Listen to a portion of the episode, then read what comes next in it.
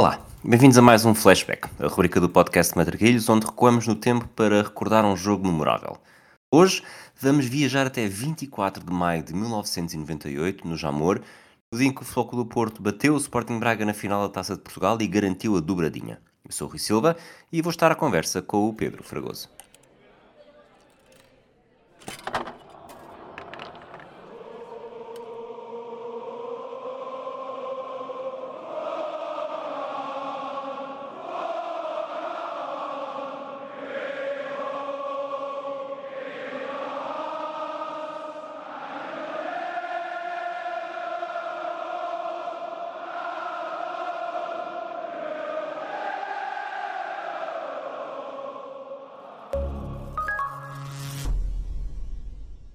Fragoso. Olá, Rui.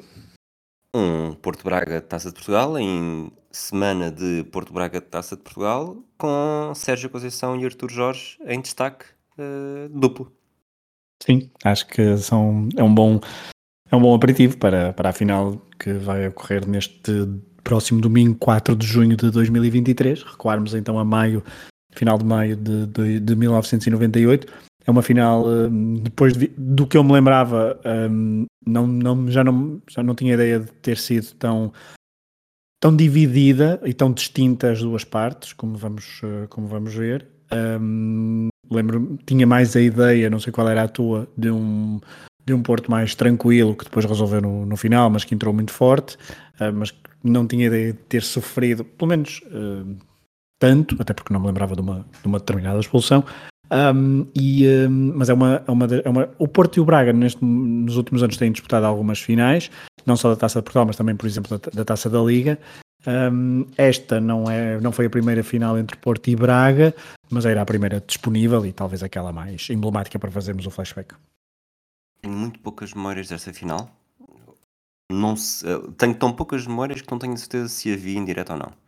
Portanto, acho que começo, começo logo por aí foi uh, uma final, ou seja, mesmo não me lembrando de ver a final, se me perguntasses como é que foi o jogo, uh, teria achado que era muito mais sentido único, foi uma, uma vitória bastante simples, um pouco como o Futebol do Porto também teve uh, uns anos mais tarde com Coleiria, uma final que não vi, mas também tenho ideia que não foi, que não foi disputada, e salvo erro também com o Marítimo. Corrijo-me se estiver enganado. O Marítimo, sim. Essa, essa do, do, do, com a União de Leiria, eu acho que nem televisionada foi. Não sei porquê, ou foi a Supertaça que não foi televisionada. Eh, depois a Supertaça também... não foi, a Supertaça em Guimarães. Exato, é isso, uh... é isso, é isso. É isso. Passado, um passado umas semanas, não é? Exato. Um, essa do Marítimo também foi, depois é o último, é o último jogo de Fernando Santos ao serviço do, do Futebol do Porto, portanto estamos a falar da temporada 2000-2001. Um, a, do, a do Leiria é a primeira é época 2002-2003, já após Sevilha, um, e, eh, e, esta final é o último jogo de António Oliveira ao serviço do Futebol Clube Porto. Portanto, também, também é uma espécie de fechado ciclo. Exatamente, portanto, o Futebol Clube Porto tinha acabado de ser uh, tetracampeão pela primeira vez na história, nove pontos de vantagem sobre o Benfica. O treinador era António Oliveira, seria o seu, o seu bicampeonato, já que os dois primeiros títulos tinham sido de Bobby Robson. Um Porto absolutamente dominador em casa, uh, só perde pontos contra o Sporting, um empate a um gol, de resto ganhou os jogos todos em casa. Nas competições europeias, talvez seja aqui num, numa época intermédia em que desiludiu, foi afastado na fase de grupos da Liga dos Campeões, num grupo com Rosenborg, Olympiacos e Real Madrid, faz apenas 4 pontos, isto numa época em que, a época seguinte a ter brilhado contra o Milan, uh, esperava-se que pudesse dar mais um salto, mas na verdade não foi, não foi bem assim. É, esta é uma época é já de fim de ciclo de, de Oliveira, uh, claramente. Era uma equipa que para o campeonato nacional estava muitos furos acima da concorrência e acho que a primeira parte vai, deste jogo, uh, vamos falar sobre isso, demonstra perfeitamente essa superioridade do Futebol do Porto no, no, contexto nacional nesta época, mas por exemplo o Futebol do Porto nem foi a melhor equipa, a melhor defesa neste na, na, no campeonato 97-98, uh, foi o melhor ataque, mas não foi a melhor defesa e sofreu, uh, creio que mais do dobro dos gols do que tinha sofrido na época passada. Foi uma, uma temporada também algo de, de transição. Houve, houve, por exemplo, muitas, eh, algumas saídas importantes no, na, João, quer dizer, as saídas importantes para esta época 97-98, João Pinto, o eterno capitão, retirou-se, é verdade. O Ed Milson saiu para o Paris Saint-Germain, o Domingos saiu para o Tenerife, Um, acho que são essas as, as, as principais uh, saídas. Depois, tem, de facto, reforça-se bem. Não, não se pode dizer que não, não se tenha reforçado bem, mas reforça-se a conta gotas, não é tudo no verão, porque no verão, por exemplo, chega o Rui Correia, chega, isto para a baliza, chega o Rui Correia e o Costinha, chega também o, o Peixe, uh, o Pedro Henriques, depois uh, nunca, aquele célebre jogador que nunca, que veio do Benfica, mas nunca jogou sob, uh, com a camisola do Futebol Porto em jogos oficiais, também veio o Neves, depois a meio, do, a meio da...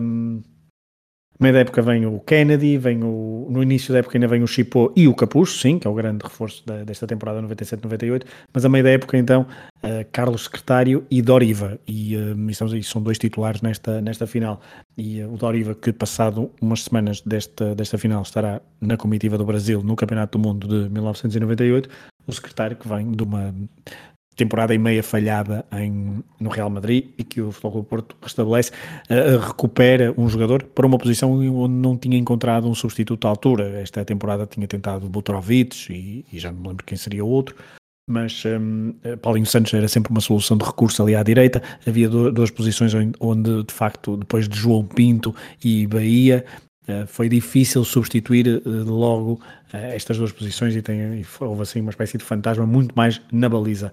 Um, agora, esta equipa base do Futebol do Porto era uma equipa mesmo muito forte, porque o Jorge Costa, esta temporada, é uma, ele nem vai jogar a final como titular, porque ele teve uma lesão no início do ano, fez, perder, fez com que perdesse o comboio da titularidade e o João Manuel Pinto agarrou muito mais o lugar ao lado do, do Aloísio.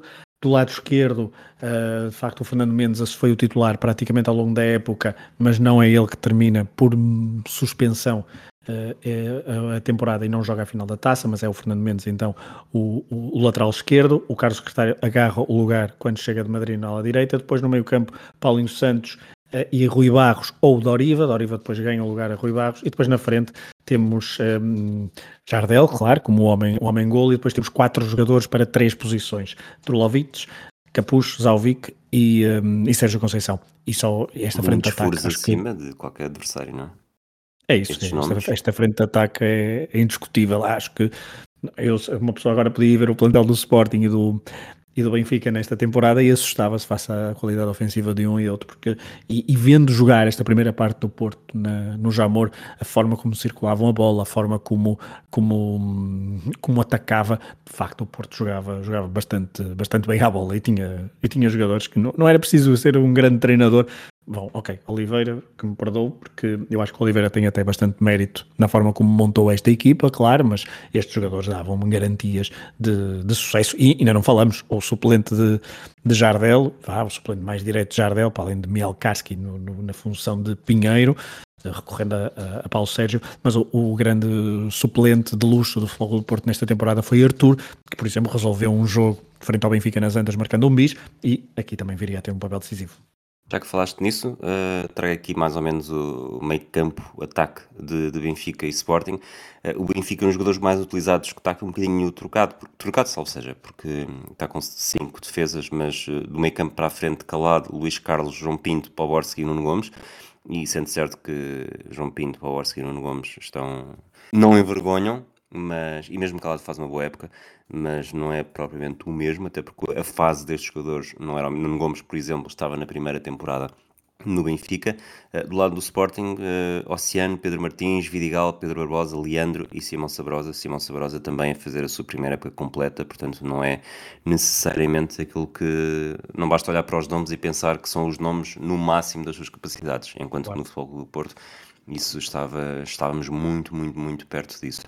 Do outro lado, em Braga, uhum. uh, Alberto Passos, espanhol, é o treinador que chega a esta fase, mas, mas tinha havido outro espanhol a começar e uma temporada bastante intermitente e, e longe daquilo que nos fomos habituando no século XXI. Pois, porque o Alberto Passos uh, foi o treinador desta final, mas ele era uh, galego adjunto de um outro galego, e também de Pontevedra, ambos. Eh, ele, ele começou a temporada como adjunto, Alberto Passos, adjunto do, de Fernando Castro Santos, que tinha vindo do, do Celta de Vigo, ou seja, não é propriamente. tinha algum currículo e algum, e algum nome na Liga, na Liga Espanhola, e veio da Galiza para, para o Minho.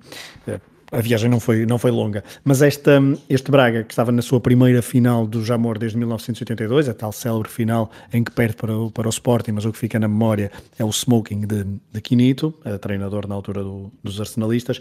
Um, e isto, a nível já, já agora, o currículo do Braga, antes de, a nível de finais de, de Taça de Portugal, antes de 1998, tinha uh, três finais, tinha um título em 66 frente ao Vitória Sadino e em 77 lá está, perdeu frente ao Porto de Pedroto, uh, no, no, tal célebre primeiro título do, do, de Pedroto na fase, na, primeira, na fase em que começa já com Pinto da Costa como diretor para o futebol. Um, o Braga já era uma equipa uh, consolidada na, na, primeira divisão nacional, nesta altura, estava na primeira divisão desde 1975, mas era uma equipa tendencialmente de meio da tabela.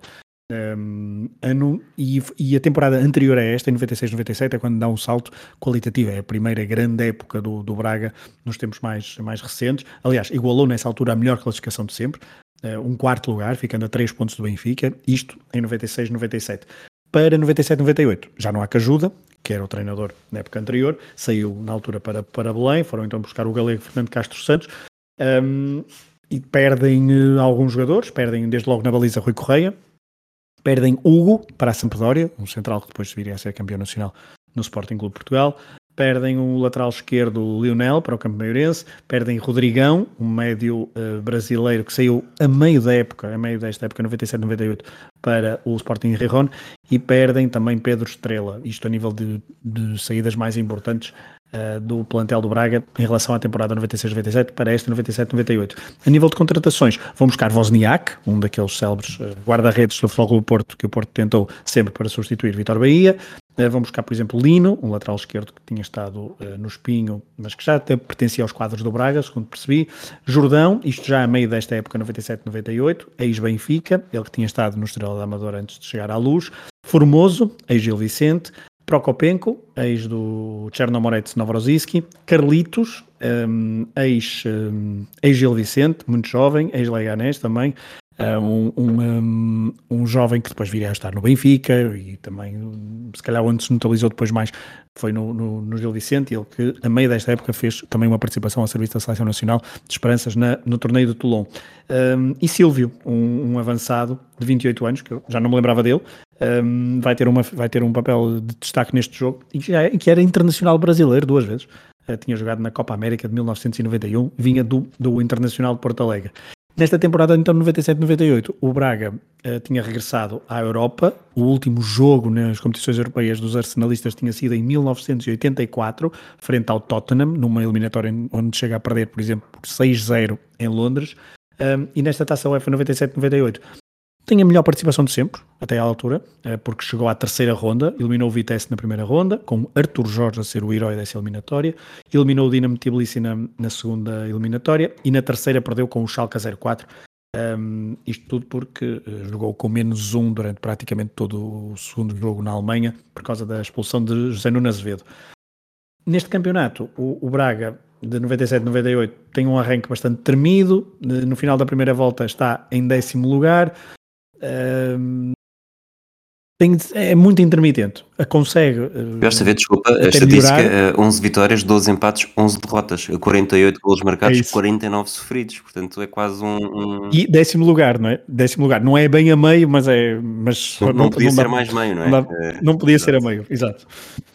Portanto, é, um, é um campeonato bastante. Não, não, não lutou pela Europa, não esteve em risco de, de descer e, um, e, pronto, e foi, e foi isso que, que, de facto marcou esta temporada, que depois também apostou muito na Taça de Portugal e na Taça de Portugal. Uh, não sei se queres ir por aí, mas o Isto caminho. É uma taça, do... Sim, é uma taça muito rica, porque Exato. olhando para, para, a campanha do Braga, uh, tanto começa com uma vitória em casa contra o Salgueiros por 2-1, depois elimina o Felgueiras fora uh, pós. Aliás, vai, vai a primeira na quinta eliminatória, empate em Falgueiras a um gol depois de, de prolongamento. Na, no desempate, uh, segundo jogo, na altura em que ainda havia segundo jogo, uh, bate o Falgueiras por um zero. Falgueiras de JJ.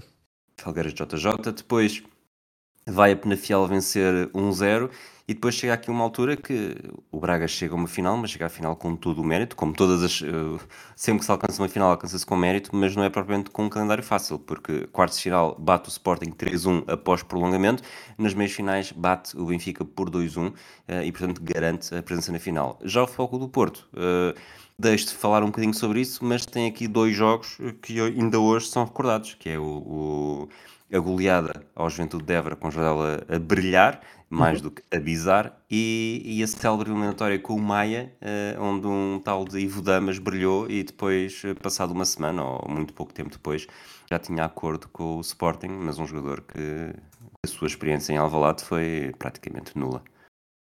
Eu não, não consegui, eu nem consegui, se não agora me dissesse, quer dizer, eu na noventena lembro-me de falar sobre isto, mas, eh, mas de facto é este caminho para o Jamor do Fogo do Porto começa então com duas goleadas, 8-0 ao Valonguense um, e depois 9-1 ao Juventude de Évora, com aquele célebre, aquela, eu gosto sempre de citar esta frase de Gabriel Alves, naquela cassete do resumo da época, em que Jardel, quando faz aquele golo de letra, Uh, eu vou citar agora uh, Gabriel Alves, abre aspas, Jardel soberbo, Jardel artista de primeira água, tirou três adversários do caminho, quanto ao remate, ao ritmo tropical em passe de samba, um espanto.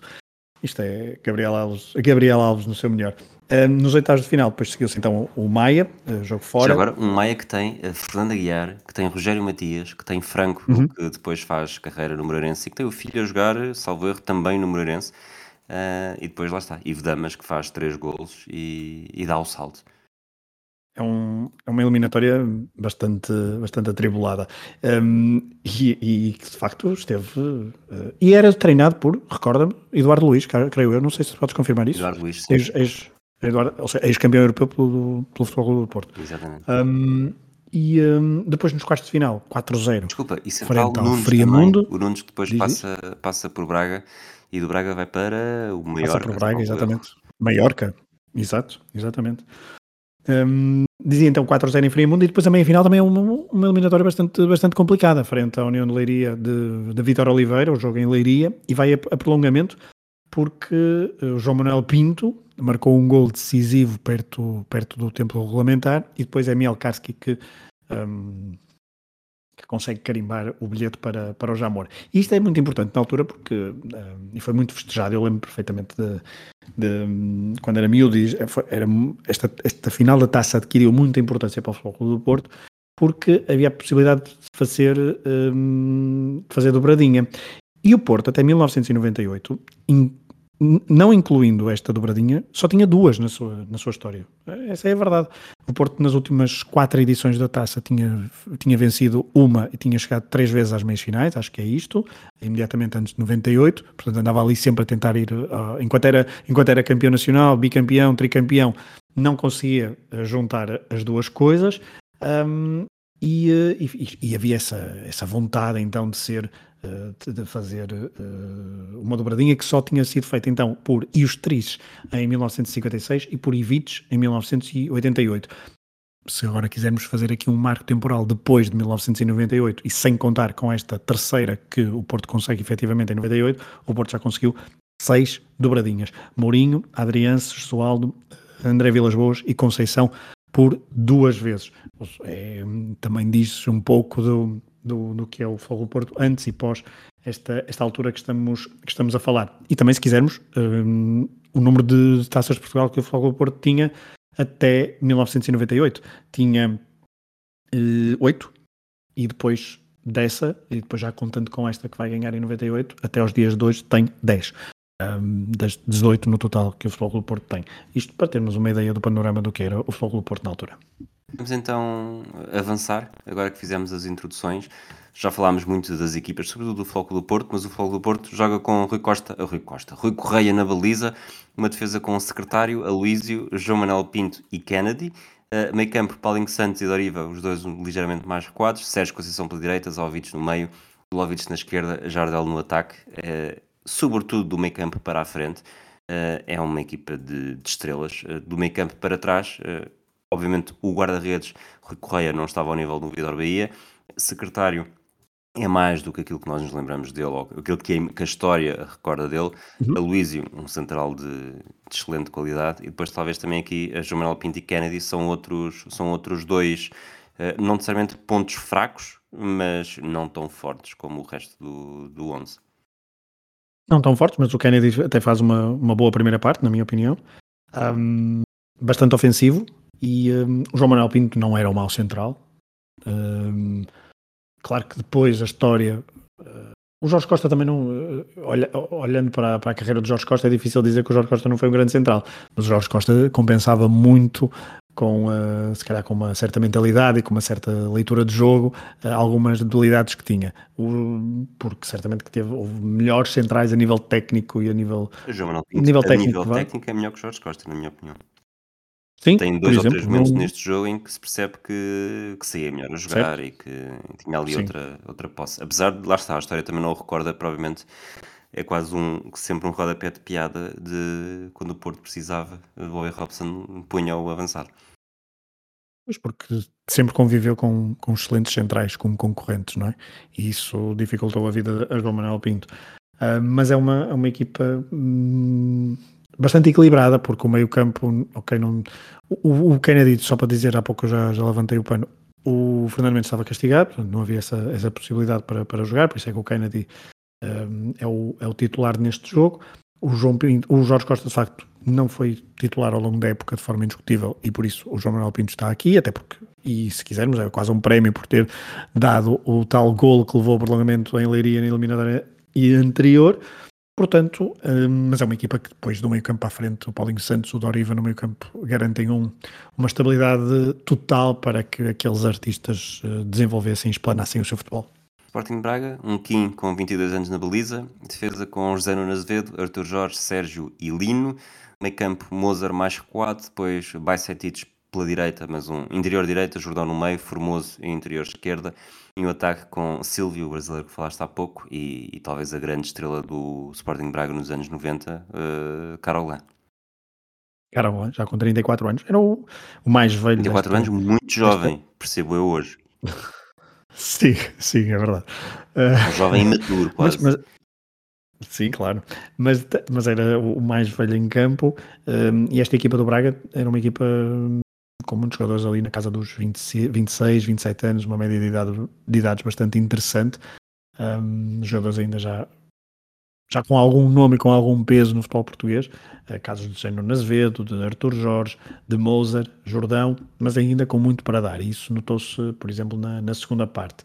Eh, destacava nesta, nesta, nesta equipa o Bajcetic, que eu já não me lembrava dele e que agora recordo, consegui ligar os pontos e é pai do atual jogador do Bajcetic, que joga no Liverpool, que é um jogador, um jovem que tem aparecido mais vezes do que se calhar Klopp desejaria por causa de, de algumas lesões, mas hum, ele que veio do, do Celta de Vigo, juntamente com Castro Santos, depois de três épocas em, em Vigo, fez apenas uma em Braga, e eu não me lembrava dele de todo, da, da sua passagem por, pelo Sporting de Braga, e surpreendeu. como jogador não, eh, por falar dele nos últimos tempos aqui, sobretudo sempre nos podcasts do Hemisfério Esportivo e sobretudo Matraquilhos sim, porque falámos dele quando foi no futebol numérico no mês 4, porque ele era o 4 deste Sporting de Braga, e tenho ideia que num dos Diga 33 com o Rui Malheiro também falámos deste jogo e de, e de Bajcetic, eh, sem certeza, mas se não, foi num Diga 33 que se falou de Bajcetic, sendo resposta certa ou não, mas, mas tenho ideia de ter falado dele.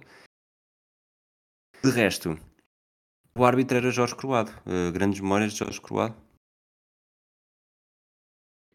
É, é um nome incontornável da, da nossa, da nossa infância e adolescência. Não, não sei o que é que queres que te Ah, vamos diga. eh, mais, não é?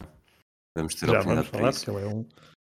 Sim. Antes do pito inicial, uh, Alberto Passos, numa, numa espécie de flash interview antes do jogo, uh, na altura em que os repórteres ainda conseguiam falar com os treinadores, os treinadores falavam, mesmo que António Oliveira fosse sempre a puxar no final do jogo fala-se e depois, mesmo no final do jogo, ainda queria festejar antes com os jogadores. Alberto Passos, em poucas palavras, montou uma equipa que quer ganhar, motivação para estar num jogo destes. Uh, destaque também Domingos Paciência na, na bancada e não sei se reparaste os jogadores do Foco do Porto a meterem os casacos por cima dos bancos eh, para garantir sombra, porque pareceu-me que, que eram daqueles dias de, de Jamor em que o calor e o próprio. Algo que se sentiu, por exemplo, também no, Sporting Académica, no Benfica Vitória Sport Clube, em que parece que há sempre ali um microclima bastante desgastante para os jogadores, algo que por acaso nos últimos anos não tenho sentido tanto quando vejo os jogos, não só finais da taça, mas também a final da Liga 3, por exemplo, entre o Leiria e o Belenenses há, há pouco tempo. É, pode ter sido alguma, alguma sorte. Eu, por acaso, das duas finais que fui um, ao, ao Jamor, também nunca, nunca senti muito, muito isso. Até, uma, até houve chuva numa delas. Mas um, é, de facto é esse pormenor do, dos jogadores a porem os casacos e ficarem no banco com o equipamento de jogo, portanto, sem coletes, sem nada, não havia cá essas regras. Aliás, durante o jogo também não havia apanha-bolas, que foi uma das coisas mais notadas ao longo da transmissão, mas não sei se reparaste, é que os bancos estavam mesmo muito próximo da linha lateral. Um, ao contrário do que acontece agora, que estão muito longe e os treinadores ficam mais longe do que, do que é, é normal O que é que para ti é normal no Jamor? É estarem longe ou estarem perto? É que agora quando fui, quando fui a ver o Leiria Belenenses, achei estranho que foi estarem tão longe, porque na minha memória uh, o banco é mais perto. Nos últimos anos, sim, na memória de finais de taça desta altura, de facto os bancos ficavam assim, em cima. Mas nos últimos anos, até quando Bessados e agora Casa Pias e, uh, que têm jogado lá, uh, os, uh, os jogadores estão muito longe. E lembro-me perfeitamente de, de casos uh, de associar o banco muito mais longe da linha lateral e de, e de ser sempre um pouco mais complicado para os, os treinadores darem instruções. Outra coisa que destaquei também é muita publicidade da Sport TV e à TV Cabo. Portanto, tínhamos aqui a certo. Sport TV. Tu sabrás Exatamente. melhor do que eu, porque andas a preparar coisas que incluem isso, mas, mas a Sport TV estava a dar os é, ainda não, ainda, é, ainda não tinha o primeiro jogo oficial da Sport, da Sport TV da Liga Portuguesa, por exemplo, só seria uh, uns meses mais, umas semanas, meses no início da temporada seguinte, mas já havia muita publicidade. Havia um merchandising da Sport TV estava em todo lado, era impossível uma pessoa abstrair-se das, da, da, publicidade da Sport TV. Uh, eh, por falar em publicidade, camisolas uh, míticas, porque Braga com Feira Nova e Futebol Porto com Revi Igreja. Nem mais. Depois, uh, mítico, coisas míticas dos anos 90, eu acho que não é. Há mais coisas, mas uh, comecemos por aqui. 5 minutos cartão amarelo para o Silvio, 11 minutos uh, cartão amarelo para Artur Jorge, uh, 19 minutos cartão amarelo para Mozart, 20 minutos cartão amarelo para João Pinto, João Manuel Pinto, sim, João Pinto. Portanto, temos um amarelo a cada 5 minutos nestes, nestes primeiros 20 mais para a frente poderemos falar também, mas vamos ter 5 amarelos, uh, portanto, um amarelo por minuto num espaço de 5 minutos. Mas não acho necessariamente que o problema tenha sido Jorge Croado neste momento, neste, nesta situação, nestes primeiros minutos do jogo, mas de facto houve entradas mais, mais anos 90 que os amarelos não chocam ninguém. Não, não, acho, acho que agora teria de ver aqui exatamente se haveria aqui um, depois também não, não me prendi muito por isso não tenho aqui de facto assim um, um, um, lance em que diga assim, Ei, este amarelo é mesmo exageradíssimo. Não, não. Aliás, só vamos, acho que só há um amarelo em que me parece que não é nada amarelo, deveria ter sido vermelho, mas isso é mais à frente. Mas, eh, mas, mas de facto os jogadores estavam a pedir, e Jorge, e, se calhar nesta altura, e, e José Eduardo, que era o comentador da RTP. Gostei muito. Neste, eu também, eu também. Já, é uma, eu tinha uma ideia, não vou dizer péssima, mas o Zé Eduardo depois construiu uma imagem nos últimos anos, se calhar não a melhor que nós, ou melhor, não a melhor, pelo menos, na minha opinião, mas eh, bastante analítico, mas uh, conciso e, uh, e sem eu gostei. Sem, Exatamente. Sem, sem, sem medo, e já, ah, pronto, o, vamos falar muito de Jano ver durante o jogo, mas um comentador sem medo de criticar uma sem, sem medo de analisar uma má exibição, uma clara má exibição de um jogador quando está a acontecer. Sem, lá está. E, a, e a criticar substituições, a dizer que não entende substituições, que já deveria ter sido feito antes, etc. Sim, isso aí o José Eduardo foi bastante contundente uh, e ele com o próprio Jorge Corrado tinha avisado, atenção que o Jorge Corrado é muito rigoroso e não vai, não vai poupar amarelos. E dito e feito, não é? Sem ser eh, cartões, temos um lance aos 8 minutos, é capaz de ser o, o primeiro lance de algum registro, um, eventual penalti por marcar contra o Sporting de Braga. Artur Jorge uh, disputa uma bola com Jardel, uh, um excelente, uma excelente assistência, não tenho aqui, não consegui perceber exatamente quem é que foi, Jardel em linha, parece-me em linha com Lino, Uh, e, e, depois há um, uma disputa. Realmente o Arthur Jorge está a agarrar a camisola do Jardel. Não sei se para ti achas que é, que é suficiente. Sei que numa das repetições achei muita piada que hum, fora do campo, já atrás dos, dos painéis publicitários, Barroso a protestar. Barroso, ele que, Exato. lá está, ele que eram duas equipas que lhe diziam muito. Mas o Barroso nessa altura já estava no Porto, portanto, Exato. estava a protestar e a pedir um penalti para a sua ex-equipa. Ex-equipa, não da temporada anterior, mas da, da duas temporadas. Um, ele depois até voltaria, creio, para, para o Braga. Um, mas eu, eu não marcaria penalti, sinceramente. E até parece que poderá haver ali fora de jogo, e depois um VAR iria analisar ao centímetro, mas uh, um VAR também poderia marcar penalti, acho eu, uh, porque há de facto um braço, mas eu não, eu não marcaria penalti. Tal, tal, como depois na, tal como depois na segunda parte há um lance uh, do secretário, que eu também nunca marquei, acho esse ainda menos penalti sobre o Carolão do que, do que este. Um, e por isso acho que nos dois lances o Jorge Croato esteve, esteve bem. Um, por isso, neste, neste, neste início do jogo, o Porto assumiu o controle do jogo, o, o Rui Correia raramente aparecia na, na transmissão televisiva. Muito engraçado, algumas dinâmicas do Porto com o, o, Kennedy muito ofensivo a fazer o corredor esquerdo e o Drolovic muito pelo meio a ser um construtor de, de, jogo, com as suas. Ele tem duas ou três trivelas deliciosas ao longo do jogo a, a quebrar linhas e a rasgar a defesa do Braga e o meio-campo do Braga. Ele hoje em dia, o Drolovic, pronto, teve, teve o azar dele, mas obviamente que não. Isto, entre aspas, de, de jogar no, na, na, na, altura em que jogou.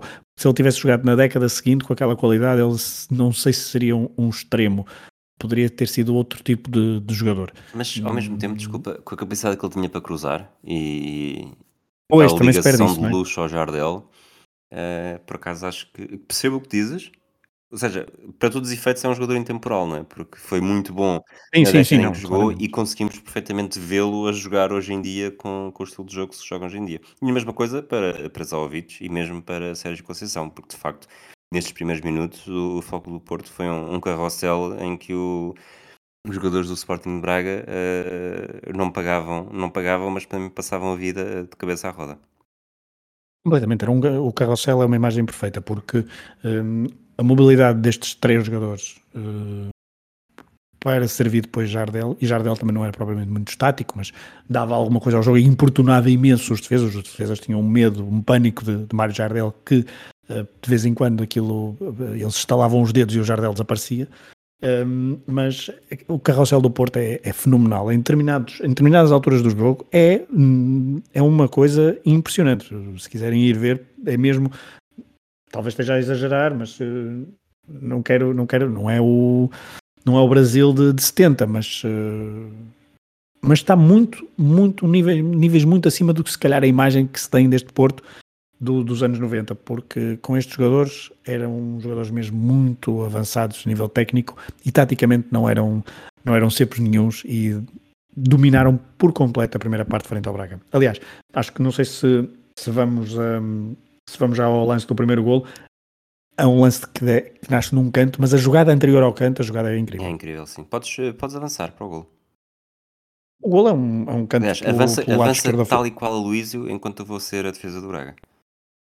Sim, é, esta, vai estar quietinho vai estar, e vai estar a ver-me a ver avançar, não é? Porque o canto é do lado esquerdo, batido por Sérgio Conceição, e o Aloísio não saltou, aliás, do, praticamente até se dobra um bocadinho no coração da área, aquilo é já quase dentro da pequena área, creio, um, mas bem, bem no meio da, da, da área, não teve qualquer, qualquer oposição e só teve de, de cabecear para, vá para o segundo poste e o King sem hipóteses e estava feito o, o primeiro golo do jogo e era um golo que era mais do que justo e é uma imagem perfeita do que era o Braga neste, neste jogo. Passivo, a contemplar a superioridade do Futebol Clube do Porto. Duas coisas que, que também destaquei neste início de jogo.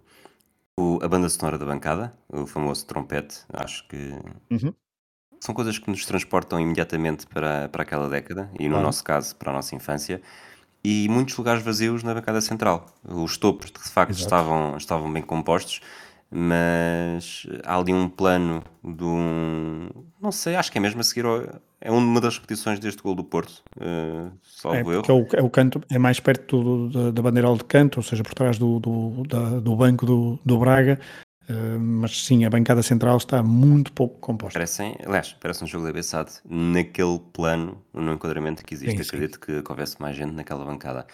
Depois, uh, outro destaque também interessante, uh, Caroglan, o goleador do Sporting Braga, marcava os cantos e, e, neste, neste início do jogo, e se calhar até podemos alongar para toda a primeira parte, uh, o Braga fez pouco mais do que marcar cantos e livres para a área, mas na área era como se não tivesse lá ninguém, porque para ir para jogadas de perigo é, é ir já para o 2-0 do Foco do Porto, em que tudo corre bem ao Foco do Porto, tudo corre mal ao Sporting Clube Braga.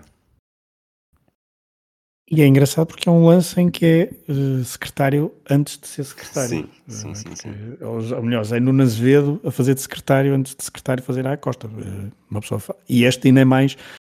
É que são, são os dois defesas direitos, a dar aos dois avançados, uh, mas é, é, muito engraçado porque o secretário está de facto em campo e passado duas épocas, uma época e meia se quisermos, um, vai, vai fazer uma coisa parecida. E é um, é uma, um contra-ataque do Futebol Clube do Porto, uh, creio. É, um, bola, é uma, uma, bola, bola longa, sim. Uma bola longa. João Manuel Pinto. Exato, exatamente. Uma bola, exato. O contra-ataque tinha sido antes, tinha aqui uma referência a um contra-ataque do Futebol Clube do Porto pós-canto do Braga, mas não é isso. É mesmo uma bola longa e o José Nunes Vedo, que está bastante liberto, está à vontade para dominar a bola, para pôr a bola para fora, resolve tentar cabecear, não sei se para o Quim, não sei se para um central, uh, mas cabeceou diretamente para o Jardel, que ficou isolado. Isto, uh, estamos ao minuto uh, 24. Ajuda-me, 20, 24. 23, 24. Um, sim. E, sim, exatamente. Um, e o Jardel, isolado frente ao Kim, uh, senta o Kim e remata, e a bola vai ao poste direito da baliza e, caprichosamente, volta para, para Mário Jardel, que já estava meio descaído para, para a direita da para a esquerda da baliza, passou à direita do ataque e a bola vai mesmo para ele e o primeiro lance era mais fácil de marcar do que o segundo, acho eu. E ele no segundo, já com um ângulo bastante apertado, já com um defesa em cima da linha, consegue mesmo assim uh, fazer o 2-0 e o Futebol do Porto 2-0. Sentia-se, os comentadores, os adeptos, os jogadores do Braga, os jogadores do Porto, sentiam que, ok, isto está feito. Mas não seria bem assim. É incrível, porque, ouvindo esta tua descrição do golo, achas que é necessariamente um erro do José Nunes Azevedo ou é simplesmente Jardel que consegue estar sempre no sítio para onde as bolas vão? Porque foi a bola volta do posto. é que, o Jardel, é que aquilo não era o lugar do Jardel, o Jardel estava completamente fora do, do sítio, não é? Mas, mas também não estava ali provavelmente nenhum central, nem nenhum guarda-redes. É? Eu acho que é o magnetismo do Jardel desde sempre. Sim. Ele tem aquele jogo no Bessa, o Vista Sporting, que ele está de joelhos e mesmo assim a bola vai-lhe parar à cabeça. É incrível. E ele mete a bola na barra, portanto o Jardel tinha... Viu, viu, quem não viu não consegue imaginar porque é de facto difícil esta, esta facilidade que ele tinha de estar sempre no sítio certo. Depois deste golo, o Sporting Braga esboça uma tenue reação. Uh, há um, um desvio do Carolã ao segundo posto aos 26, pouco tempo depois uh, Jordão remata de longe por cima. Uh, Alberto Passos percebe que, que, as coisas não estão a correr bem. Bruno e Carlitos vão aquecer.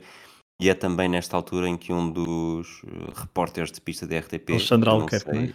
Alexandre Albuquerque ou Francisco Figueiredo, acho que eram os dois, não sei qual dos dois é que fala de Jorge é Costa, é que diz isto, que diz que Jorge Costa vai Exato. dar um excelente treinador sempre em pé ali a, a, a, dizer aos seus colegas para marcarem em cima.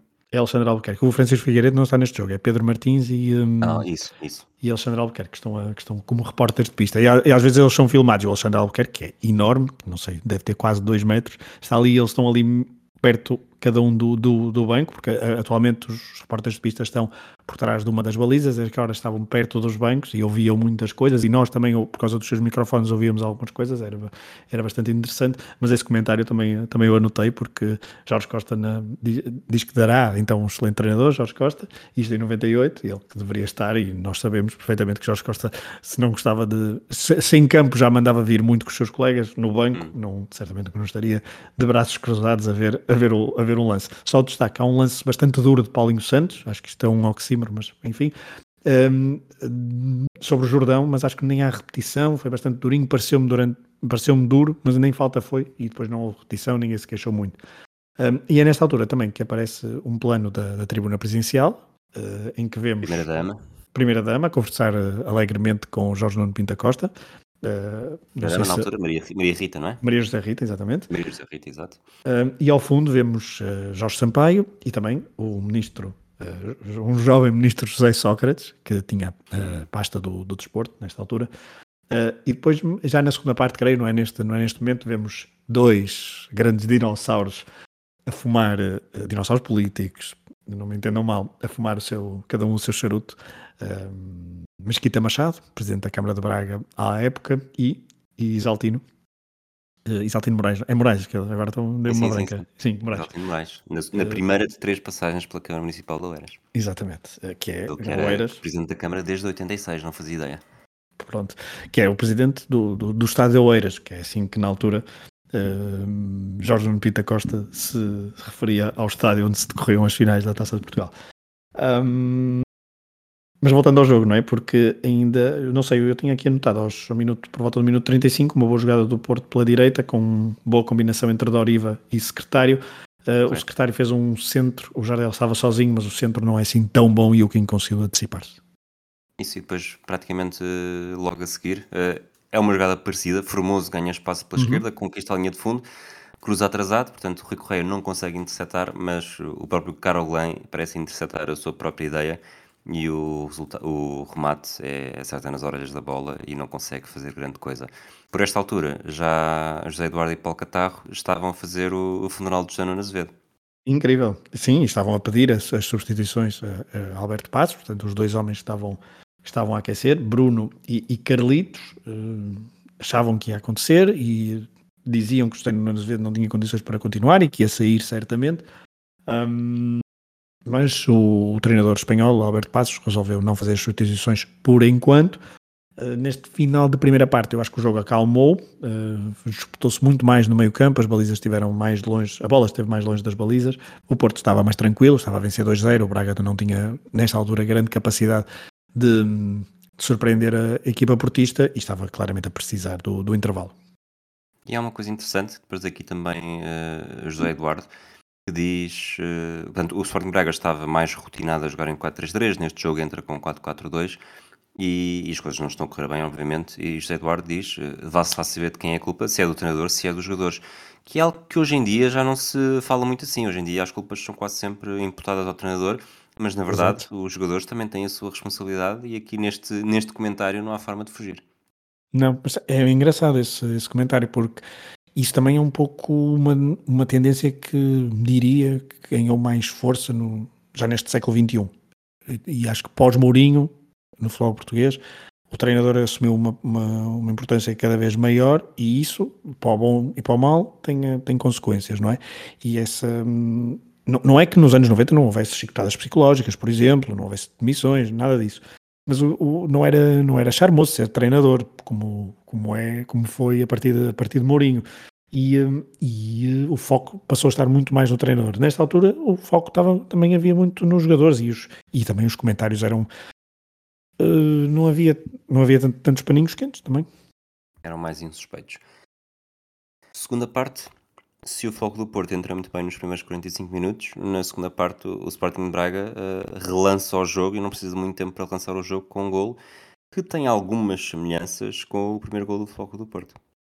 Sim, desta vez foi Kennedy que ficou a dormir. Uh, um intervalo que não trouxe as tais alterações que Paulo Catarro e José Eduardo preconizavam. Uh, Alberto Passos manteve a equipa um, e houve um golo no minuto 49 um, e era uma, uma, segunda parte que ainda não tinha tido praticamente nada, apesar de sentir que o Braga estava um bocadinho mais subido no terreno e o Porto iria estar um bocadinho mais na expectativa e o Braga assim do nada consegue, consegue um golo porque há um cruzamento de Formoso assim meio espontâneo do lado, do, do lado esquerdo, um bom cruzamento, o Kennedy ficou a dormir e nas costas apareceu o Silvio uh, de cabeça perto também da marca de penalti, a rematar também para o segundo poste, mas se um, ou para o poste mais distante, para o poste do lado esquerdo da baliza do, do guarda-redes, mas se na primeira parte o, cabe, o cabeceamento do Luísa não tinha dado a mínima hipótese ao King, desta vez o Rui Correia fica a sensação que poderia ter feito um bocadinho mais. Uh, o remate é bom, mas uh, não quer ser injusto para o Rui Correia, que até vai ter um papel de destaque nesta partida. O Fogo do Porto tenta reagir, não muito tempo depois. Uh, a jogada que falámos na primeira parte, mais ou menos a acabar, em que o cruzamento do secretário interceptado pelo Kim agora é na esquerda e é de Lovic que foge uh, e, e, tenta assistir Jardel, já o conduto para fazer o gol, mas Kim sai-se bem e intercepta. E depois, então, ao minuto 54, uh, eh, aparecem as substituições. Uh, ansiadas nos comentários, mas que não, não incluem José Nuno Azevedo, mas incluem uma figura que acaba, uma figura de 2023 uh, que, que é substituída e muito aborrecida com essa, com essa decisão de Alberto Passos. Eu por acaso gostava, um, era engraçado fazer, fazer este flashback com o próprio Sérgio Conceição e com o próprio Arthur Jorge. Uh, e eles dois estarem a ver e nós estamos a pedir comentários e perguntar ao, ao Arthur Jorge o que é que, que é que ele sentiu. Nós percebemos exatamente o que é que ele sentiu, mas gostava que ele verbalizasse exatamente, porque, ou melhor... palavras próprias. Exato, então o que, é que, o, que, é que diria hoje a Arthur Jorge como treinador um, se fizesse isto a um jogador? Então o que é que aconteceu? Portanto, o Arthur Jorge era o capitão da equipa, tinha, tinha amarelo, é verdade, já havia alguns jogadores com amarelo, mas ele decide tirar um jogador com amarelo, o, o Alberto Passos, uh, faz com que o Moser, creio, deixa para central, não é? E o Bruno vai para, vai para o meio campo para dar um bocadinho mais de ritmo ofensivo ao, ao meio campo do Braga. Um, esta primeira substituição, os, os, os, comentadores da RTP ficam bastante perplexos porque o José Nuno Azevedo estava uh, de facto, já, já, já, na cabeça dele já era, era ele que ia sair, mas o, o, o Zé Nuno Azevedo até fica em campo, ganha a braçadeira de capitão e até parte para uma boa última meia hora de, em campo, um, pelo menos diferente do que tinha mostrado até aí. Um, a entrada do Carlitos faz com que o Braga mude para 4-3-3, para o tal 4-3-3 que o Braga era mais, estava mais habituado a jogar nesta temporada 97-98, com o Carlos Lantes cair um bocadinho mais para a esquerda, o Silvio no, no centro do ataque e o Carlitos mais pela direita. Se bem que o Carlitos também às vezes aparecia à esquerda e o Carlos à direita, mas isso é normal nos 4-3-3. E, um, mas mesmo assim, tirar o Formoso depois daquele, daquele centro também não deixa de ser um bocadinho estranho. O José Eduardo notou isso. E eu, na altura, quando eu, não, eu, eu estava a ver o, o jogo, uh, sabia que ia haver substituições, mas não tinha reparado exatamente quem tinha saído. E qual, quando vi o Formoso a sair, eu disse assim: opa. aliás, quando eu vi o Formoso a fazer o centro, eu disse assim: olha, aqui está, que eu tenho que dar uma estrela a um jogador do Braga. Portanto, este homem vai partir, este homem vai partir para uma boa segunda parte, eu acho que vai ser por aqui. Mas ele sai-me logo a seguir. E eu assim, oh, por amor de Deus já me, já, já me dificultou o trabalho. Uh, o Alberto Passos, portanto fica, fica essa nota. Pois, uh, o, o, o Sporting ainda tem uma oportunidade. O Carol Glan ganha espaço uh, no meio de uma desatenção do, da defesa do Foco do Porto, o que na verdade também acaba por ser o espelho, um pouco o espelho do segundo gol do, do Foco do Porto, portanto o jogo está muito interessante nesse aspecto, mas secretário reage rápido e, e evita o perigo. E depois entramos então naquela fase, uh, vou chamar-lhe espetacular, porque 70 minutos, cartão amarelo para Zovic, é um pontapé que ele dá no adversário, era amarelo, era vermelho, claro, uh, acho que nem... Vermelhíssimo. Impossível dar, dar, fazer outra análise a este lance. Aos 62 minutos, cartão amarelo para José Nunes Azevedo por protestos, um lance de, de secretária com Carol Glan, em que há o tal uh, o cotovelo encostado à, às costas do Carolan quando este salta em que se ficou a, a pedir penalti. Falaste dele há pouco, eu também me parece que, apesar daquele toque ser. Eh, ser ridículo o secretário fazer aquilo naquele momento. Uh, sim, não, não, não, ia alterar nada, porque o, não, é ridículo, mas, mas eu acho que o toque é muito. É, é, é, é, mais subtil do que aquilo que dá a entender até o próprio voo depois do, do Carolan. Acho que não é suficiente para. Eu não marcaria penalti. Depois, minuto seguinte, cartão vermelho por acumulação de amarelos para João Manuel Pinto, portanto, o Futebol do Porto a jogar com 10 a partir dos 63 minutos. Aos 64, o Futebol do Porto está descontrolado, coisas que não parecem comuns, pelo menos nas memórias que eu tenho dos anos 90, é, isso acontecia mais com o Benfica e Sporting do que o Futebol do Porto, a não ser que fosse jogos do Futebol do Porto com o Benfica, sobretudo em supertaças, mas Aloísio e logo ele Uh, um amarelo a Lietzen, e o que eu quero dizer com isto, a bola já tinha saído e ele um chute para a bancada a levar o amarelo. Uh, minuto seguinte... Aliás, o Jardel acho que fez isso depois nas Antas, uma vez ao serviço do sim, Sporting sim, também. também fez. E também leva o segundo amarelo. 2002. Um, Exato. 65 minutos, portanto, uh, compor aqui os 5 minutos loucos, um cartão amarelo para Lino por falta sobre Sérgio Conceição e temos então os tais 5 uh, amarelos em 5 minutos, depois dos 4 nos primeiros 20 e, e a coisa não está, parece estar a ficar uh, perdida, mas talvez a substituição do, do António Oliveira no minuto seguinte acabe por dar aqui algum equilíbrio e, e tornar o jogo mais controlado. Claro, porque Zalvic sai, sai furioso, não tão furioso como como Arthur Jorge. Ou como Zalvic uh, em 2003, antes, mas... no Jamor também. Exato, exatamente. Mas, mas Alvides tinha amarelo, que já devia ter sido vermelho, e tinha de entrar um central, e António Oliveira, por muito emocional que seja António Oliveira, uh, até vindo, e aquele espírito do portista, que foi jogador nos anos 70, um, ehm, com o jogador do Porto dos anos 70, uh, eh, e se calhar isso às vezes uh, o António Oliveira, essa parte psicológica talvez não fosse o forte dele, Uh, ou melhor, fosse o forte dele, mas às vezes revelava-se contra ele. Uh, isto, claramente, estes minutos iniciais do Futebol Porto na segunda parte são de um descontrole emocional total, e, mas isto também vai bater um pouco naquela, naquela ideia que nós tínhamos, que eu, que eu, que eu estava a mencionar no início. Era mesmo muito importante o Futebol Porto fazer uma dobradinha, e o Porto não se podia dar ao luxo de perder uma final da taça para o. Um, para um clube que tinha um historial muito pouco uh, significativo na, na, na, competição e no futebol, no futebol português. Era uma oportunidade única. De forma tão esmagadora. Exatamente. Exatamente, exatamente. Foi um, um, e depois entra na segunda parte e leva um golo e descontrola emocionalmente, revela um pouco talvez a importância de, deste jogo que tinha para, para, para esta equipa e para, e para a instituição.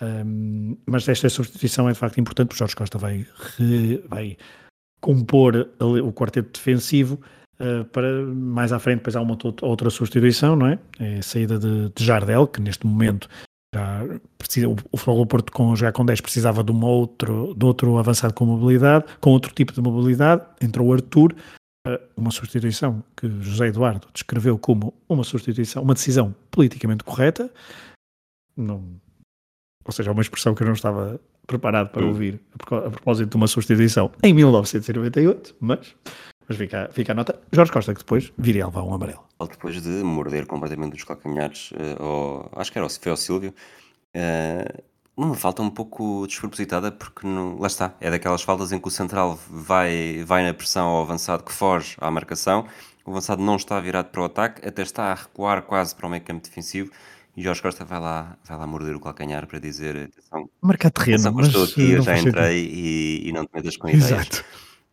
A verdade é que, uns minutos depois, o Silvio sai e entra o Prokopenko, outro jogador. Uh, há aqui jogadores que, que têm grandes ligações a Santa Clara e Sporting Braga. O, há bocado estavas a falar do Formoso, tem uma maneira do Formoso no Sporting Braga e o Prokopenko tem ideia que também joga no, no Santa sim, Clara sim. na Primeira Liga, uh, nessa temporada. Aqui já estamos mas, mas, é, mas essa, essa, desculpa, essa substituição faz. Parece. Eu acho que o Alberto Passos eh, não é uma substituição de risco. Poderia ter sido mais. Poderia ter arriscado um pouco mais. É verdade. Era a última substituição que tinha. Uh, fala, uh, corrige-me um minuto, mas o Procopenco entra já ao minuto 83. Sim, uh, isso, e entra, e entra, e isto é uma fase, ou seja, o, o, o, estamos a falar 20 minutos depois do Braga estar a jogar com mais, com mais um. E até esta, e já estamos a falar dessa substituição, e não houve propriamente o Porto, apesar de descontrolado, conseguiu equilibrar com o Jorge Costa e não permitir praticamente grandes lados de perigo ao, ao Braga. Dava a iniciativa do jogo, é verdade, mas o Braga não, não teve grandes, grandes oportunidades. E esta substituição é uma substituição bastante conservadora. Eu entendo o Procopenco. O Procopenco tem dois ou três lances que uh, apesar do gol do Silvio, eu acho que o Procopenco teve melhor do que o Silvio no jogo, porque o Silvio só apareceu no gol praticamente. Um, e o Procopenco teve, teve ali dois ou três momentos em que eu pensei, ok, se com mais tempo de jogo poderia ter, uh, por causa de que era muito mais móvel, o Silvio era mais fixo. Um, e depois ainda há uma outra substituição, a última do jogo, que é a saída de Sérgio Conceição para entrar uh, Nuno Capucho. Um, mas e depois, não sei o que é que queres falar, mas eu tenho aqui até uma, uma citação do José Eduardo por causa dos avançados. Mas diz que lá está, nesses, uh, ainda antes dessa substituição do, do, de entrar o Capucho para o lugar de Sérgio Conceição, Sérgio Conceição tem um último momento bom, um, ehm, sim, sim, uma sim, combinação com o Arthur, em Verdade. que o Arthur. Uh, talvez uma, há uma triangulação, depois o Arthur recebe a bola já dentro da área, uh, sem grande oposição, mas o passe não entra no momento certo, a própria recepção não é fabulosa e depois já remata eh, com alguma dificuldade. Uh, um remate que poderia perfeitamente ter dado gol, mas o Kim faz, faz uma defesa um bocadinho É a defesa mais aquém, é a defesa mais aquém que Exatamente. pode haver. É uma defesa tão aquém, é, isto não estou a desmerecer, mas o Kim tinha mesmo este, aquele saltinho, aquele, ele era muito uh, fotogénico, no sentido de se atirar para a fotografia, que era um, um termo que eu já não sei se se usa muito hoje em dia, mas um, ele, ele, mas é, é, uma defesa, é uma, é uma super defesa aqui. Se quiserem ver o que é, que é uma defesa aqui, é isto. Se calhar não tem tanta necessidade daquele espalhafato todo, mas ele Fala. E, e depois da, da substituição. Curiosamente, até acho que é o momento em que o Sporting Braga está mais ameaçador em relação ao, a chegar ao empate ou não. Uh, há um, uma tentativa de chapéu do Bruno já dentro da grande área, mas sem necessariamente perigo. A bola passa por cima e não, é, não estava necessariamente numa boa posição. Uh, o Zé Nuno Azevedo tenta assistir o Procopenco também numa jogada não muito longe daquela que falámos do, do secretário a acabar a primeira parte do Fogo do Porto de sete canto. E nesse canto, uh, o Braga está muito, muito perto do gol. Acho que é o, o, momento em que está mais perto do empate, em que há um cabeceamento do Sérgio ao primeiro poste e o Rui Correia defende em cima da linha de gol. Uh, a soco, portanto, todo ele estava dentro da, da baliza e, e, defende a soco e consegue evitar esse golo. E depois uh, o Sporting Braga acaba por perder. Teve aí o seu último momento uh, para brilhar, porque a partir daí, e com 3 minutos de compensação, o Futebol do Porto começa a controlar finalmente até ao apito final. É, essa é a grande defesa do jogo. Um, é um canto à direita, é um cabeceamento do, do Sérgio, Sérgio Nunes, é uma excelente defesa do, do Rui Correia, uma defesa com bons reflexos. A bola não é muito puxada para o sítio onde ele está, mas uh, é, vai com força e vai relativamente próxima à, linha, um, um cabeceamento ao primeiro posto e é uma, uma, uma defesa decisiva de, do Rui Correia neste, neste jogo. Na compensação, o, o árbitro deu 3 minutos de compensação. Hum, para quem se lembra dos jogos de futebol naquela altura, parece-me era normal, não é? Hum, era, normalmente era raro ver assim, só se houvesse assim uma coisa. 3 minutos era o típico, era o típico. minutos era já quando, quando tinha havido ronha. Exatamente, exatamente. 5 ou 6 minutos era quando tinha, tinha havido uma paragem, uh, ou a luz tinha falhado. Não, estou a brincar, de exagerar, mas para vocês perceberem a ideia. 3 minutos de compensação aqui, desculpa, e o Braga. Que o, o, o Sérgio, o, o, quem fez o cabeceamento, é Sérgio Abreu, não é Sérgio? Eu ainda fui confirmar se ele seria Nunes de apelido, até para não confundir Nunes? o Sérgio Nunes do. Pois, porque havia um Sérgio Nunes, não era? Pois, esse, esse que acaba por jogar no Benfica, mas esse. No Benfica, tarde, sim, não é desculpa, este. Sérgio Abreu. Este Braga tem um Sérgio, tem um Nunes, mas o Sérgio não é Nunes. É isso, ok, obrigado.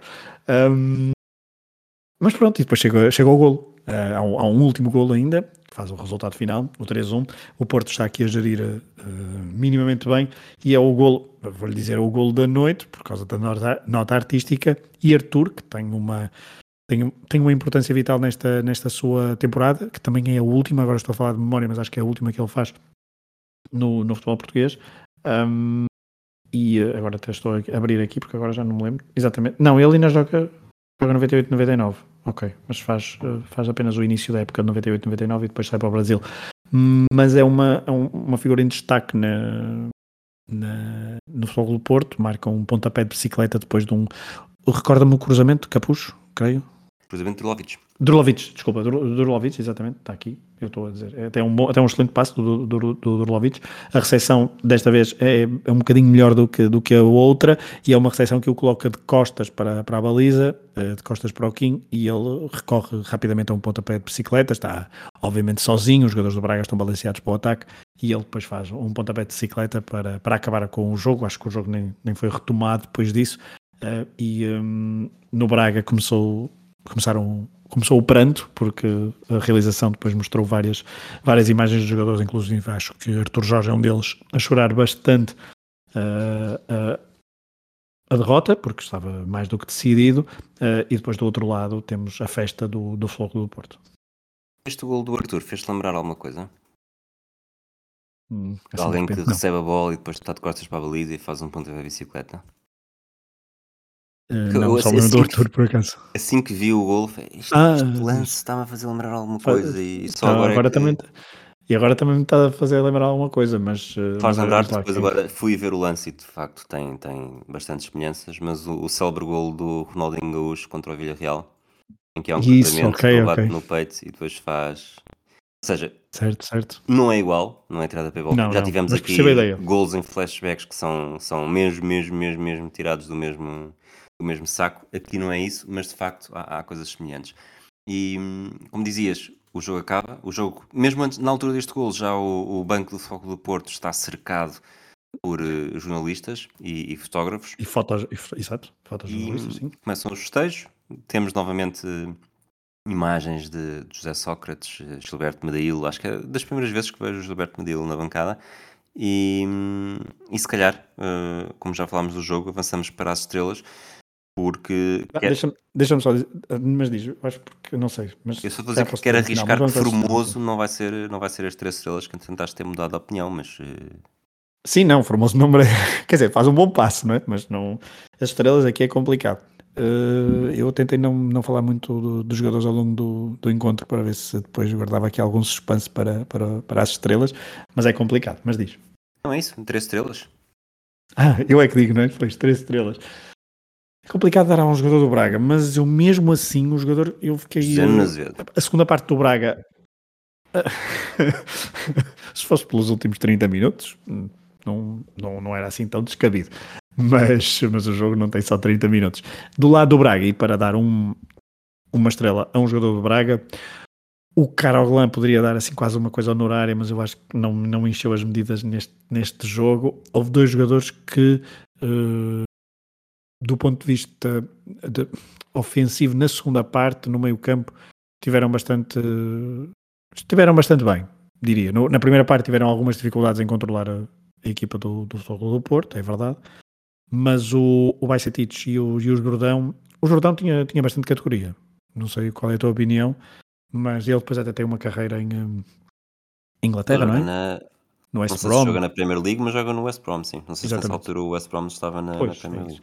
Ele tem, ele tem bastante, ele tem bastante, tem bom toque de bola. O Bajcetic também, mas eu vou dar a Bajcetic. no Benfica já agora, não é? Desculpa. Uh... Ele, ele já tinha jogado no Benfica. Já ah, tinha já tinha jogado aqui, já. Pois é, ele vem esta meio, de, meio desta época. Ele vai do Estrela para o Benfica, em 97, 97 98 e a meio da época 97 98 exatamente vai para vai para o Braga um, ele tem, tem alguma qualidade mas eu mesmo assim o Bajcetic acho que na segunda parte fez uma é só mesmo para dar uma estrela ao, ao, ao jogador do, do Braga até porque depois do lado do Porto lá está, porque as duas partes foram citando um chavão do futebol, foram duas partes distintas, não houve, uh, é difícil dar notas, estrelas a um jogador do Porto pela consistência ao longo dos 90 minutos. Uh, por isso, o Bajcetic tem as minhas três estrelas. Porquê é que as quatro estrelas vão para o Drolovic? Porquê é que vão para o Drolovic? Mas porquê é que assumos que não vão... arriscar. Porquê é que não assumos que são as cinco? Ok, pronto. Estava só a tentar arriscar. Não, é porque... É, Imagina, é se acertasse, fazia Não, acertaste, porque o Drolovic tem estrelas. Ok? Isso aí é, Exato, mas não, mas é, o problema é das, das 4 ao Drogovic e, e, e, darias 5 a quem já agora? Não sei, só, foi o, só estava a fazer o palpite para as 4, depois quando chegasse às 5 logo pensei Pois é, que eu às 5 é assim, os Alvites têm bons momentos na primeira parte, mas descontrola-se claramente. Aquele pontapé não. Aquele pontapé não, não merece. O Sérgio Conceição é bastante regular, mas não tem momentos de, de grande magia. O Arthur até poderia ter as 4 estrelas e depois o, as 5, mas ele joga mesmo muito pouco, faz um golaço, é verdade. O Jardel faz um golo faz o gol e tem pouca participação no jogo. Um, o Dorlovic merece as estrelas porque é o jogador mais constante, é o jogador que participou em boas, em boas decisões do, do, ao longo do jogo a nível ofensivo, principalmente na primeira parte, ainda faz uma assistência para, para golo. Um, na, na última, o último lance, não é? O Sérgio Conceição também faz uma assistência, mas é num canto, é diferente. E o Dorlovic tem pormenores de qualidade, uh, para mim, que o colocam para as 5 estrelas e fica aqui já dito. Nas 4 estrelas, eu vou dar a Doriva, porque o Doriva, eu não falei muito dele propositadamente ao longo do, ao longo do, do, do episódio, mas o Doriva faz um, jogo. Livre. Não houve um único livre para Doriva, é verdade, é uma pena. Uh, se calhar aí teria sido, teria, teria marcado um gol e se calhar estávamos aqui a falar de 5 estrelas para, para Doriva, mas Doriva faz um jogo, é um médio eh, já, já muito uh, futurista no sentido dos equilíbrios, das compensações, um, ehm, de controlar o jogo do Braga, de controlar eh, de, o primeiro homem, o Paulinho Santos estava, era, teve uma figura muito, era uma figura muito mais apagada do ponto de vista da construção do, do jogo do Futebol do Porto a nível ofensivo, mas o, o, o Doriva faz um jogo, na, na minha opinião, muito, muito, muito interessante e por isso tem as quatro estrelas. Bom, está dito. Vamos para eventuais comentários finais e legado do jogo. Eu acho que, que pronto, o futebol Porto é, é tetra, já falaste, tetra com dobradinha, já falaste de toda a importância da dobradinha. O Sporting Braga demora algum tempo até, até voltar e conquistar uma prova uh, no Jamor. Na temporada seguinte, o Fogo do Porto é penta mas afinal está reservada para outro tipo de protagonistas. Então Oliveira sai, uh, entra Fernando Santos, primeira de três temporadas, uh, em Braga, uh, diria que até chegar António Salvador ainda, ainda passa por estas intermitências, não é necessariamente um crescimento sustentado e um crescimento sustentado provavelmente até era, mas não é, não é com passos tão claros de, de progresso. Mas não sei se queres destacar mais alguma coisa. O, o perguntam Jardel se, é, se ele vai sair, se esta é a última época no Foco do Porto. Uh, estavam longe de saber o que é que, o que, é que iria acontecer. Sim, é verdade. é verdade. Um, mas uh, é engraçado, só uma nota também para o facto de, nesta altura, ainda subirem apenas os dois capitães à tribuna para, para receber a taça Uh, sobe então Arthur Jorge e um, Aloísio. Disseste ainda, mas eu acho que esta tradição foi mudando quase de ano para ano e não se, percebe, não se consegue perceber bem. Achas? Porque, por exemplo, a, a, vitória anterior do Futebol Clube Bem, mas essa, mas, mas essa é, uma, mas é uma complicação, não é? Essa, essa é, essa é, essa é aquela do. Essa é aquela do, do, do João Pinto, do Rui Jorge, do Bahia, com a taça para os adeptos. Eu, eu, eu, eu, também me lembrei disso. Um, mas ok, eu se calhar vou, vou pôr essa como asterisco. Essa é aquela mais, mais mítica. E lembras-te, por exemplo, do Sporting com o Marítimo? Lembras-te? Estava a pesquisar isso agora, não sei como é que foi. Pronto, é isso. Mas fica, fica, fica a nota, pelo menos, pelo menos em 97, 98, subiram os, apenas os dois, os dois capitães, que era como pelo menos acontecia normalmente nos anos 60, 70 e 80. Mais alguma coisa para, para destacar? Uh, não, vou, vou, Não só deste jogo, mas também do, do, do que veio a seguir. Do que veio a seguir. Eh, não, do que veio a seguir, acho que é, é, é, mais, é bastante conhecido e tu fizeste aí uma, uma análise hum, bastante interessante. O Braga, que depois, passado umas épocas, teve de chamar novamente Manuel Cajuda para voltar a ter um quarto lugar, uh, mas sempre intermitente, porque Manuel Cajuda está. Uh, volta a estar três épocas no, no clube: 99-2000, 2000-2001, 2001-2002. E, um, e consegue um nono, um quarto e um nono. É aquele, aquele clube quase ioiô. No ano a seguir, até Fernando Castro Santos volta a ser treino, volta a ser escolhido para começar uma época. Ele, ele que estava na final, estava na, na bancada, segundo os repórteres da RTP. Um, e depois começa o tal ciclo Josualdo Ferreira de consistência. E se virmos a partir daí, de facto, já é o período de Salvador, pior resultado do Braga tem um nono lugar, é verdade, em 2013, 2014, mas depois praticamente anda sempre nos, no top 5 ou no top 4, se quisermos, da, da, Liga Portuguesa e já venceu duas uh, taças de Portugal, está na final de, de 2023, perdeu uma com o Sérgio Conceição, está tudo ligado, um, em 2014-2015 para o Sporting, não é? Marcos Silva. E, um, Sim. E, uh, e pronto, e é, é, é, falaste, falaste sobre isso.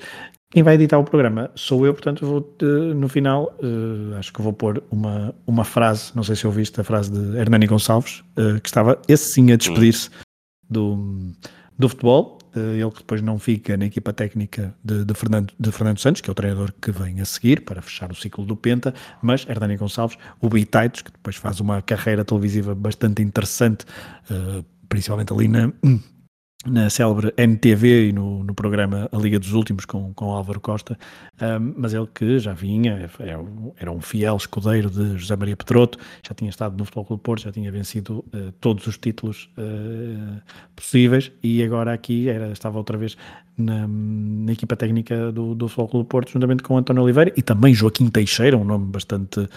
Uh, vamos dizer, bastante sonante dos anos, no, dos anos do futebol português dos anos 80 e 90, uh, ah, mas ele depois tem uma frase que depois eu vou pôr aqui no final do episódio porque nem me apetece citar porque com, com o som dele fica, fica ainda melhor. Não estragar. Exatamente. Muito bem, então despedimos uh, neste episódio. Um abraço fragoso, um abraço a todos aqueles que nos ouviram. Até à próxima. Vamos aqui tentar uh, falar com o Hernani Gonçalves, grande festa aqui do Porto. Grande festa. É uma festa mágica, excepcional porque foi um bom jogo. O Braga deu uma grande réplica, segundo na segunda parte, depois da expulsão. E podemos dizer que é festa de futebol. Isto é festa de futebol. É uma despedida em beleza. Sim, a minha despedida é, é uma despedida. Sai triste? Não, não sei triste, pelo contrário. É, é, é um momento mágico, transcendente, de grandes emoções, de grande alegria. Obrigado ao Futebol do Porto, caiu o pano, By the way, I love you. Senhora, muito obrigado. Vamos tentar aí algumas declarações do lado do Braga. Pedro, muito bem.